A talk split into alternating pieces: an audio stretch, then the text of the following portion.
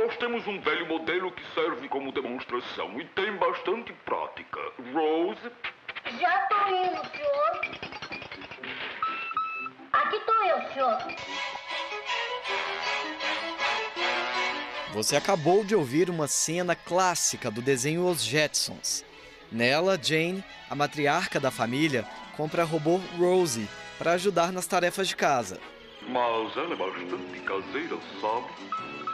Posso ser muito caseira, mas também sou muito esperta, tá bom, seu? Eu gostei dela, fico com ela. Ah, obrigada, senhora, obrigada, senhora, obrigada, senhora. A animação é de 1962.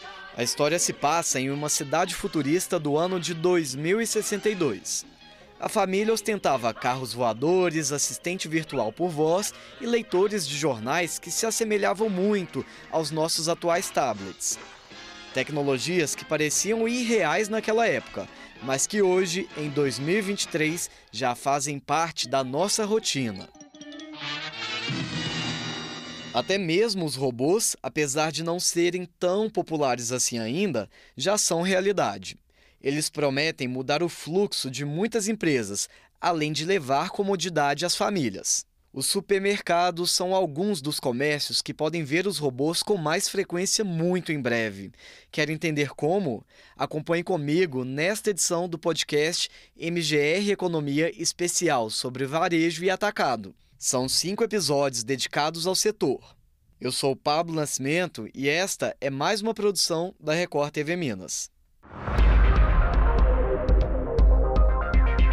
Oferecimento AMES, apoio, defesa e desenvolvimento do setor supermercadista mineiro.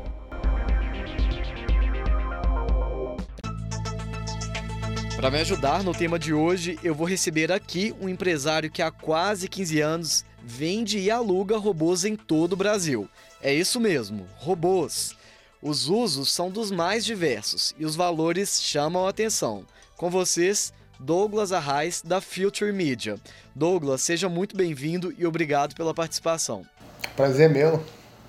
Uma honra. Vocês tiveram um evento aqui em Belo Horizonte na semana passada, chamaram muita atenção porque trouxeram um robô um robô que estava lá para ser mostrado como uma possibilidade de atuação no mercado, no varejo, em lojas. Conta pra gente um pouquinho desse robô, que tem até nome, né, que eu fiquei sabendo. É o Robô Máximos. Ele é um projeto de robô humanoide, né, com, com várias articulações mecânicas simulando aí um, um ser humano, de cabeça, de braço, de cotovelo, punho e sensores que captam aí a, a movimentação é, entre as pessoas e a ponto do robô poder até estar tá olhando, né, se, se voltando para as pessoas que estão aí é, é, em trânsito, né?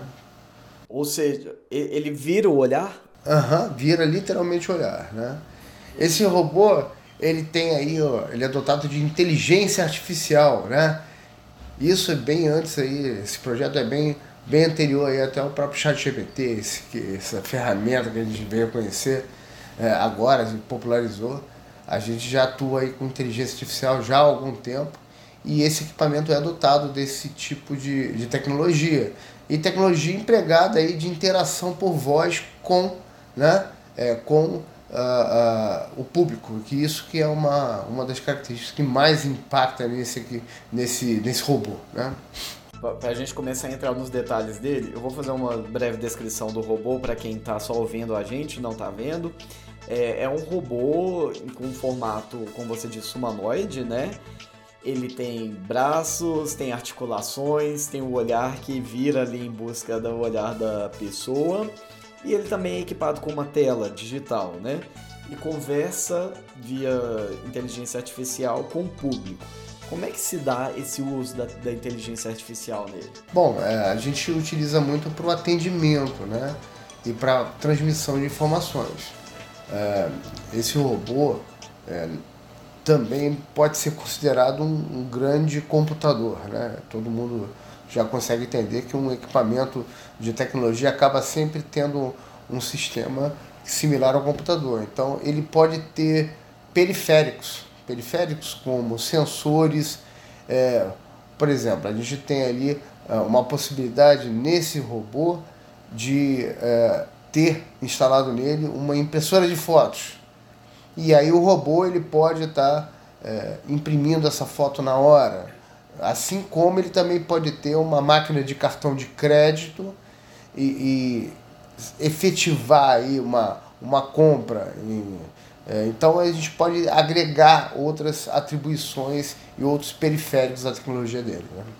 E hoje, a aplicação dele no mercado, com esse tanto de recurso, quais seriam sugestões? A gente tem aí várias possibilidades. É, a gente tem a parte de, de atendimento, onde quando você analisa atendimento, você abre o campo para vários segmentos é, é, do mercado, como shopping centers, hospitais.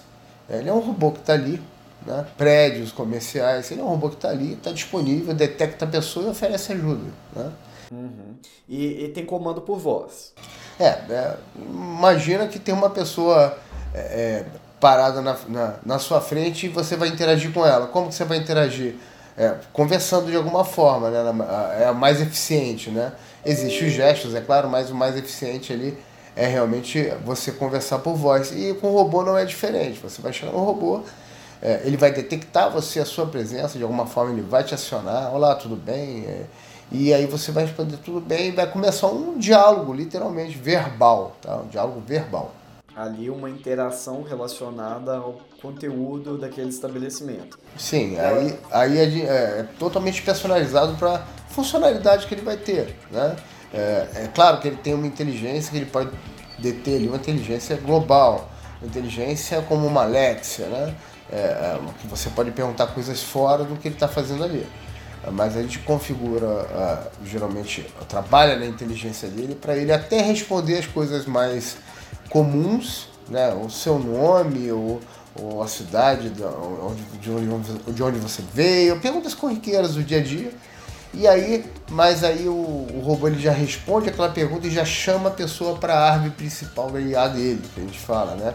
Seria o assunto pertinente à necessidade dele estar tá ali. Você gostaria, é, meu nome é, é X, você gostaria de alguma informação sobre o hospital?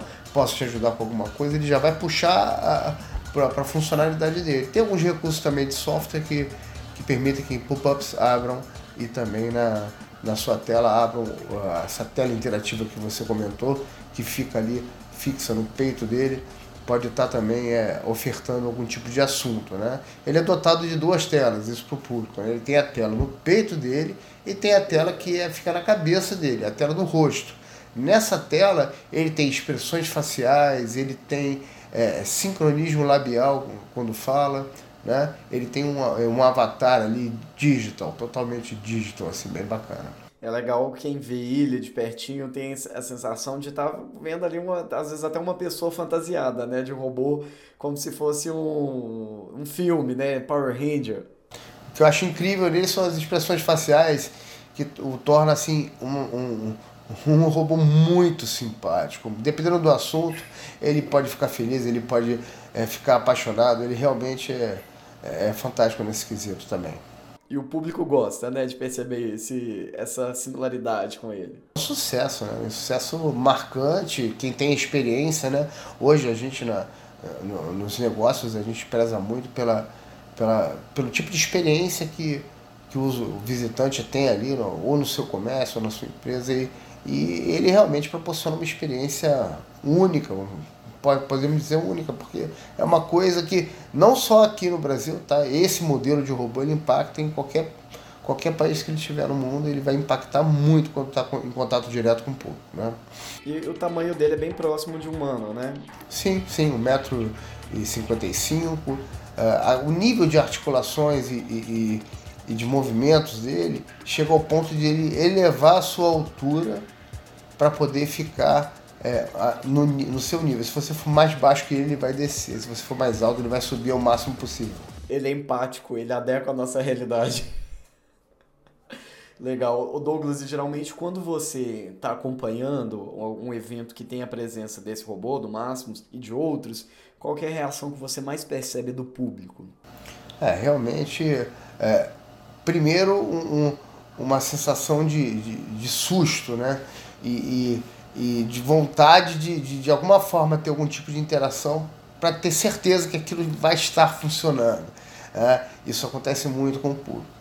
E, mas a surpresa é a maior sensação que a gente tem, né? aquele impacto de, sur, de, de surpresa nas pessoas. As crianças então devem ficar. As crianças se, se apaixonam, se apaixonam. É, é loucura. Na verdade, assim, o impacto para o público é, é, acima do, dos 40 é, é, é, muito maior do que nas crianças. As crianças já, já conseguem ver assim, a proximidade que as crianças têm com tecnologia é muito maior. Hoje, se você é, é, tiver aí contato com o universo de desenhos animados, de, eles já robôs já são realidade. Na nossa, na nossa faixa etária, eu falo para mim, na época eu assisti os Jacksons, era o que tinha mais de, de mais avançado, né? E, e, era uma coisa surreal. É, mas agora todos os desenhos já, já são é, é, interligados de alguma forma à tecnologia, com os heróis ou, ou até mesmo mais corriqueiros. Né? muitos robôs né, na cena. Você citou os Jetsons, veio um pouquinho antes da, da minha geração. Eu não tive muito essa referência não, mas conheço o, o, a linha, né, o, o desenho. É, e eles mostram uma realidade futurista, né? É, dos, que os personagens tinham carros voadores, contato com robôs, coisas nesse nível. Você que está atuando no setor há 15 anos, você percebe que é uma realidade muito distante do mundo hoje? ou está mais próxima do que a gente imagina? É, a gente pode até fazer uma brincadeira e falar que, que aquele, aquele desenho ele tem aí um, uma teve né, uma capacidade de fazer uma previsão do futuro incrível, porque é, muitos, mas muitos dos detalhes aí que eles colocaram ali como algo futurista, eles já estão acontecendo na nossa vida, assim, é incrível. Né? Tinha, tem carro flutuando, mas os robôs de telepresença, os robôs de serviço, inclusive os robôs de serviço são uma realidade na nossa vida. Hoje você pode fazer uma aquisição de um robô que vai fazer faxina na sua casa. O robô varredor, sonho de todo dono de casa. Pois é, hoje não só é, é, varre, ele passa pano automaticamente, tá? já tem esse nível. E entre os robôs de serviço, né, a gente tem os robôs garçom, Inclusive, a gente atua não só com esse modelo de robô, o robô atendente, o Máximos, ele é como se fosse um. Vamos fazer uma analogia a marcas, uma marca de primeira linha, né? um, um, um produto top de linha. Né? Não seria aquele carro básico, seria o carro mais é, é, avançado. E aí a gente tem aí também é, o, os modelos um pouco mais básicos. Né? Entre, é, básicos, é, mas muito funcionais. É, a gente tem um modelo de robô garçom que também tem inteligência artificial por voz e ele aprende é, é, os locais, então ele consegue ser garçom literalmente. Ele vai à cozinha, pega o pedido, vai entrega na mesa que o, o mestre mandar. É, é, é, incrível também a performance dele, né? E o, o Buddy, por exemplo, que é um robô de serviço também, assim como o Máximo, ele não vai ter agregado tanta articulação robótica, mas essa funcionalidade de atendimento, ele ainda agrega uma, uma tecnologia chamada LiDAR, que, é o, que permite ele saber onde ele está e para onde ele pode ir. A gente mapeia o local, ou seja, a gente ensina ele onde é o banheiro, onde é o posto médico, onde é o consultório X. E quando a pessoa chega para ele, você sabe onde fica o consultório X? Ele diz que sim e oferece levar a pessoa até lá, leva e volta para o ponto inicial e continua o trabalho dele. Né? É incrível. A visita guiada, ele pode trabalhar no museu e, e a, apresentar todas as obras do museu ponto a ponto e explicando verbalmente tudo. É, que é super impressionante do ponto de vista é, do que a gente vivia olhando os Jacksons e hoje que a gente vê na realidade, né? Ou seja, uma variedade de aplicações no cotidiano. Justamente. Então, os robôs de serviço já estão aí pra gente. Dá, dá, e aí é o que é mais surpreendente é o seguinte, a gente vê muito matéria, né? Aí vê uma matéria, porque a tecnologia avançou e você tem é, é, robôs que estão é, fazendo é, é um, sendo aprimorados para fazer um determinado, uma determinada função. Não, não. O que a gente está falando é o seguinte, nós somos uma empresa, tá? situada no Brasil. Nós somos uma empresa que representa, estou fazendo um exemplo, tá? Somos uma empresa situada no Brasil que representa várias, várias marcas de tecnologias no mundo e que, se você quiser, você bate na porta da gente e fala assim, eu quero comprar um robô. Você leva para casa. E é um robô de tão fácil configuração que a gente vende ele agregado a apenas 6 horas de treinamento, que é mais do que suficiente para você apre aprender a configurar tanto a inteligência artificial dele, quanto também a parte de movimento, tudo que tem de, de, de, de tecnologia no robô, você aprende é feito para o usuário final. Então, você não precisa, num restaurante, você vai comprar um robô de garçom, você não precisa, é, ao mesmo tempo, contratar um TI. Né? Você pode ter ele simplesmente com o manual dele do lado, com apoio de suporte e configurá-lo em menos de dois, três dias para ele trabalhar para você pronto, acabou, entendeu? É isso aí. O uso da tecnologia é fácil, então, para a população. E o preço? Seria, já ainda não é tão popular assim, né? Não, não eu, posso, eu posso dizer o seguinte. Na história, como você mesmo citou, a gente já está bastante tempo trabalhando né? É, com, com esse tipo de tecnologia. Eu cheguei a fazer orçamento milionário para robôs assim que a gente começou as atividades. Porque era realmente um surreal. Você tinha que ter, eu tinha que ter na empresa é, pessoas altamente capacitadas para poder entender as linguagens é, é de, de, configuração. Era um estudo, a cada novo projeto de robô era um estudo absurdo, meses e meses de análise para você poder é, dominar um pouco melhor a ferramenta. Isso a gente está falando de quase 15 anos atrás, quando vocês começaram. É, 10, 12 anos que chegaram os humanoides mais avançados. E, e aí a gente, a gente fazia processamento milionário. Aí acabou que a nossa empresa voltou mais a energia e até hoje tem uma grande fatia é, do nosso serviço, alugando para eventos e ações promocionais, onde o, o, os robôs eram tipo referência. Olha que coisa diferente aqui. Né? E aí você alugava. Quando as empresas elas é, almejavam comprar, era coisa de milionária, sem exagero, né?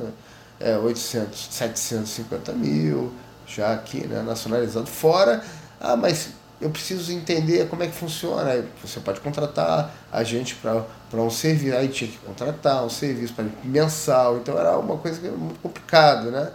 Hoje, hoje muito, muito menos que um preço de um carro popular básico, você consegue ter uma tecnologia dessa na sua empresa. A gente não está falando assim é, B2C, né? É, por mais que eu ainda acredite que ainda haja espaço para isso dentro em breve, mas muito breve mesmo. Só para a gente contextualizar as pessoas que, que não são muito do mercado, o B2C representa a venda direto para o consumidor, né? Exato, é. A, a pessoa jurídica vendendo para para a pessoa física. Hoje vocês trabalham mais vendendo para outras empresas, negócios. Olhando negócios entre empresas, a minha empresa vendendo para uma outra empresa, é, esse valor é, impacta muito pouco no, no, no orçamento aí, é, é de atendimento, né, na parte de facilities. É, dá para incorporar com muita tranquilidade os valores que a gente, que a gente coloca em, nos nossos robôs, esses robôs de serviço. Então, porque a empresa consegue ter um retorno também, otimizando a produção dela, o atendimento. Sim, otimiza vários processos, otimiza muitos processos. A gente tem cases é, onde é, o robô fica numa sala de reuniões e aí ele não precisa mais manter uma recepcionista ali. Infelizmente, nesse caso, está substituindo o, serviço de uma pessoa. É, mas aí você tem a pessoa também que fica responsável pelo robô da empresa. Então, é, é, uma coisa pela outra também. É, é, você tem também cases onde o robô fica de apoio à segurança, o segurança é proibido de dar informações e o robô do lado dele já responde quando a pessoa pergunta para o segurança. Para o segurança conseguir fazer o seu trabalho, porque o trabalho dele né, é prestar atenção na, na sua volta. Então, é, é um tipo de exemplo de cases que já, já acontecem. No, no, você chega num, num, hospital muito cheio, você tem os robôs ali para te prestar os primeiros, é, é, é, as primeiras informações, pelo menos aonde você pode procurar ajuda. É, isso já é case acontecendo. Né? É, voltando lá naquela, naquela conversa, falando do, eu usei o termo B2C, venda para o consumidor, a gente tem aí o, a possibilidade é, de utilizar para idosos. Um, um, robô desse é, acompanhando o idoso, onde a família pode acessar o robô e ter contato com com, o seu pai, com sua mãe, né, com seu avô, é, de uma forma muito rápida. E o robô tem vários mecanismos para isso. É, ele foi desenvolvido, esse robô de atendimento, o Buddy, ele foi desenvolvido também para esse tipo de, de função. É, muito, muito em breve ele vai estar tá, com certeza com, um valor muito, muito bacana para esse tipo de, de consumo também. Para a população em geral, né? É, a nossa série, o nosso especial essa semana, ele está focado nas tecnologias e o futuro do varejo, do, dos supermercados, do atacado. Pensando nesse setor, você tem visto uma utilização ou uma tendência ou possível mercado para se adentrar nisso? É, é, também coloco os robôs de serviço como uma realidade já disponíveis para esse tipo de mercado. Inclusive, a gente já está com um projeto em andamento para isso já acontecer aí para os próximos para os próximos dias. Ó, oh, coisa boa. Breaking news aí, furo. Informação quentinha. Isso para atender uma rede brasileira. É mineira a rede? Não, não é não, não é não. É, mas é uma rede muito grande. É, não dá para dizer que ela é mineira, mas com certeza tem presença por aí. É, bom, é, a gente tem o robô Nick. É, o robô Nick ele é um robô que, entre as suas, as suas atribuições, além de garçom, ele, essas bandejas elas, eles podem estar tá, elas podem estar tá transportando produtos é, como se fosse uma gôndola móvel, né? Então dentro do supermercado você que utilizou um PDV, ponto de venda, ele pode estar tá caminhando uma gôndola ambulante, né? E promovendo os produtos ali nela é, encontrados. Então é, cases internacionais, muito comum nesse, nesse varejo o robô está atuando ali para promover produtos. É, é, um, é um agente muito impactante para o público, né? E que faz bastante diferença. Ele incorporar inteligência artificial ali para poder, é, se a pessoa tiver alguma dúvida sobre o produto, sobre a composição do produto, sobre informações nutricionais, ele vai estar super capacitado ali de uma forma técnica absurda para poder responder a toda dúvida. Né? É, esse é o modelo. E o atendimento, no máximo, quem, quem que, que não passou num PDV e, e já não cruzou com um totem de pesquisa de satisfação, é, um robô, os robôs eles vão fazer esse tipo de serviço.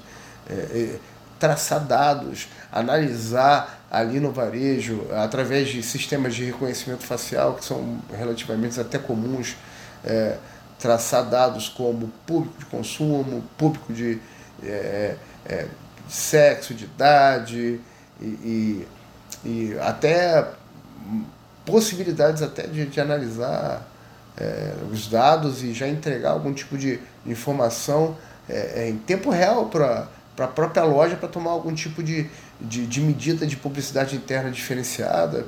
Né? É, ou é, o público aqui passou de 50%. Entra com a campanha nos, nas telas de ver passou de 50% de, de público feminino. Então, vamos entrar com a campanha B, no, tira a campanha A, que é mais infantil. Aí ah, o público infantil aumentou, passou da fatia tal, e começa a migrar as campanhas internas, a, a, o formato de trabalho. É, isso aí é, uma, é, é o marketing do futuro utilizando a robótica, né? E a inteligência artificial, né, para trabalhar esses dados. É, o termo inteligência artificial é muito aberto, né? É, é, você imagina. É, se você parar para analisar, a inteligência artificial é quando existe um tipo de, de, de reação ah, com, contra um tipo de informação captada, né? uma reação à informação captada. Se você analisar, a gente tem geladeiras com inteligência artificial há muito tempo, porque eles trabalham medindo a temperatura, eles trabalham acendendo automaticamente uma, uma, uma lâmpada quando é aberto então isso não deixa de ser. Então é muito ampla a parte de inteligência. São aí as inteligências artificiais complexas, né, que aí a gente vai até que ponto a gente chegou. O chat GPT realmente é, é incrível a forma que ele processa. Né? A gente já tem robôs integrados ao chat GPT, isso é uma realidade, já está acontecendo. Então a gente tem um robô que você conversa com ele e ele te responde através da inteligência do chat GPT. Isso aí é, é muito bacana, né? É, e aí a gente está chegando no nível maior. É. Agora, traçar informações, cruzar dados para te entregar um re, resultados. Isso é, isso é uma coisa que já, hoje, hoje em dia a gente já, já utiliza em qualquer navegação na internet. É, já está na nossa mão. O Douglas, sem síndrome do vira-lata, né, que fala que o que está fora do país que é melhor, mas a gente sabe da dificuldade que o país enfrenta em vários aspectos, de, de acessibilidade econômica, o empreendedor tem que lutar bastante para conseguir manter o negócio funcionando. É, nesse contexto, você vê alguma dificuldade? Você consegue apontar quais seriam os empecilhos que mais dificultam a acessibilidade maior no Brasil da popularização desse tipo de tecnologia? É, a gente tem aí um, um, uma dinâmica de mercado como um todo. Né? É, não dá para dizer que o Brasil ele é um produtor de tecnologia robótica, não é. Tá? A gente até tem uma capacidade de pesquisar absurda, mas para desenvolver, pra, na prática, acaba que o, os países de primeiro mundo têm uma performance muito do bloco, né? né? uma performance muito maior no resultado da, da construção. Então, hoje no Brasil, a gente está como é, consumidor apenas, né? não como produtor. Pensando na, eu como empresa produzindo, é, disponibilizando essas tecnologias, produzindo, disponibilizando essas tecnologias é, e agregando no, nossa, nosso conhecimento técnico sobre elas, porque é isso que acontece, na verdade, né? A gente está aqui intermediando essa tecnologia porque a gente pesquisou sobre elas e está tá ajudando na entrega. É, pensando dessa forma, a gente tem uma diferença de mercado, por exemplo, com, com outros países. Eu, vamos, vamos falar sobre o Canadá e a gente, como referência ao NIC, o robô que eu comentei, o robô Garçom. Lá, a, a, a nossa parceira fabricante desse robô, ela, ela tem uma, uma expansão absurda lá. Por quê? A mão de obra lá é cara. Então, quando você tem uma mão de obra cara, é, é, acaba e o robô consegue amenizar essa mão de obra, então você tem lá um restaurante X que tem 10 garçons. Aí você coloca o, os robôs e reduz de 10 para 6. É, e aí você. Pô, o robô fica. Quando, quando se paga bem ao funcionário, o robô fica realmente é, uma ferramenta fundamental e barata. Aqui no Brasil, né, o trabalho é é, o, um trabalho de serviço que o robô faz é, é, é o investimento é muito baixo, então fica aí na hora de, de fazer as contas o, o, empresário ele acaba não adotando. Aí acaba adotando quando agrega, hoje, né? Acaba, acaba adotando quando agrega também o marketing, que realmente as cases que a gente tem é porque tem sempre um que inovação, todo mundo tem comprometimento com inovação, né? A gente não não pode deixar é, é, de, de, de, considerar isso. E por isso que a gente tem cases aqui acontecendo. Mas na prática, né, sendo mais frios, assim, ah, é, quando é que o robô realmente vai substituir uma mão de obra, um projeto, né? É, é, é quando o robô fica mais barato. É, na prática capitalista é essa, né?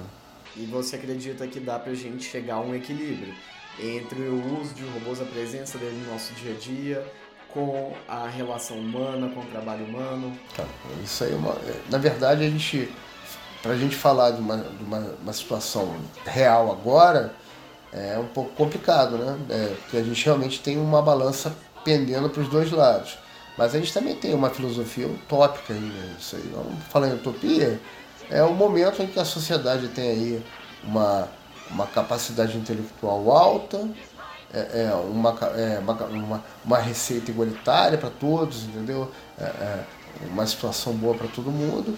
E a gente realmente vai ter dificuldade de, de ter pessoas que queiram fazer um, alguns tipos de serviço, serviços mais braçais, serviços mais é, corriqueiros, na, da sociedade que hoje até são considerados subempregos e os robôs vão fazer isso pra gente. Né? A ideia, o ideal seria isso: todo mundo com prato de comida, com moradia, com tudo direitinho na mão. E depois que a gente der tudo isso, que a gente der não, né? Que a sociedade conquistar tudo isso, quem é que vai querer fazer os serviços mais, é, é, mais chatos? Vamos botar os robôs para fazer, pô, né? Vai encaixando, suprindo ali as necessidades, né? Tópico, né? É, seria o ideal. E é o que a sociedade tem que buscar mesmo, tudo igual, né, cara? É... É uma coisa. Exatamente. Não tem que ficar pensando muito que os robôs vão dominar. Até mesmo porque a cada robô que surge teve uma, um monte de projeto baseado em tecnologia, gente capacitada trabalhando por trás. É, é claro que não se compara, né? Hoje tem muita discussão do, do, até que ponto o chat GPT vai tomar conta de, de um advogado. Você abre lá um chat GPT e faz um contrato em dois segundos, né? Até quando? Então é, tem essa questão, né? São muitas discussões por vir ainda, né? Muita coisa, muita coisa. Mas eu tenho essa, essa referência mais utópica, assim, do trabalho que, eu, que, eu, que a gente apresenta. Então, eu acredito muito que os robôs vão ajudar muita gente ainda na sociedade para ter uma. para justificar uma, uma sociedade igualitária, entendeu? Porque hoje, com o sistema capitalista do jeito que funciona, tem que ter mesmo as, a, a, as diferenças para poder certos é, certas classes fazer um tipo de trabalho ou outro. É o mundo dos Jetsons chegando nas nossas vidas. Douglas, obrigado demais pela participação, por estar aqui com a gente hoje, trazer tantas informações sobre esse mundo que não é tão futurista assim, está bem próximo, né? é o que a gente está vivendo, né? A Futurimídia realmente é, é uma viabilizadora aí é, antiga que cada vez se orgulha mais do que está trazendo. E a gente está a gente está em expansão, né? Até cães robóticos a gente já está distribuindo aí no Brasil. É, cães robóticos, robóticos que substituem o trabalho humano em situações arriscadas, em resgate, segurança do trabalho. É, tem muita coisa que os robôs podem entregar para a gente e resguardar vidas. Coisa boa. Obrigadão, Douglas. Até uma próxima. Hoje foi o último episódio do nosso especial sobre o universo dos supermercados. Para conferir os outros programas, navegue pelo perfil da Record TV Minas nas principais plataformas de áudio. Você também pode acessar o nosso site. O endereço é r7.com/mg. Obrigado pela companhia e até a próxima. Este podcast teve produção e roteiro de Pablo Nascimento. Chefia de redação, Adriana Vigiano e Flávia Martins Miguel. A direção de jornalismo é de Marco Nascimento.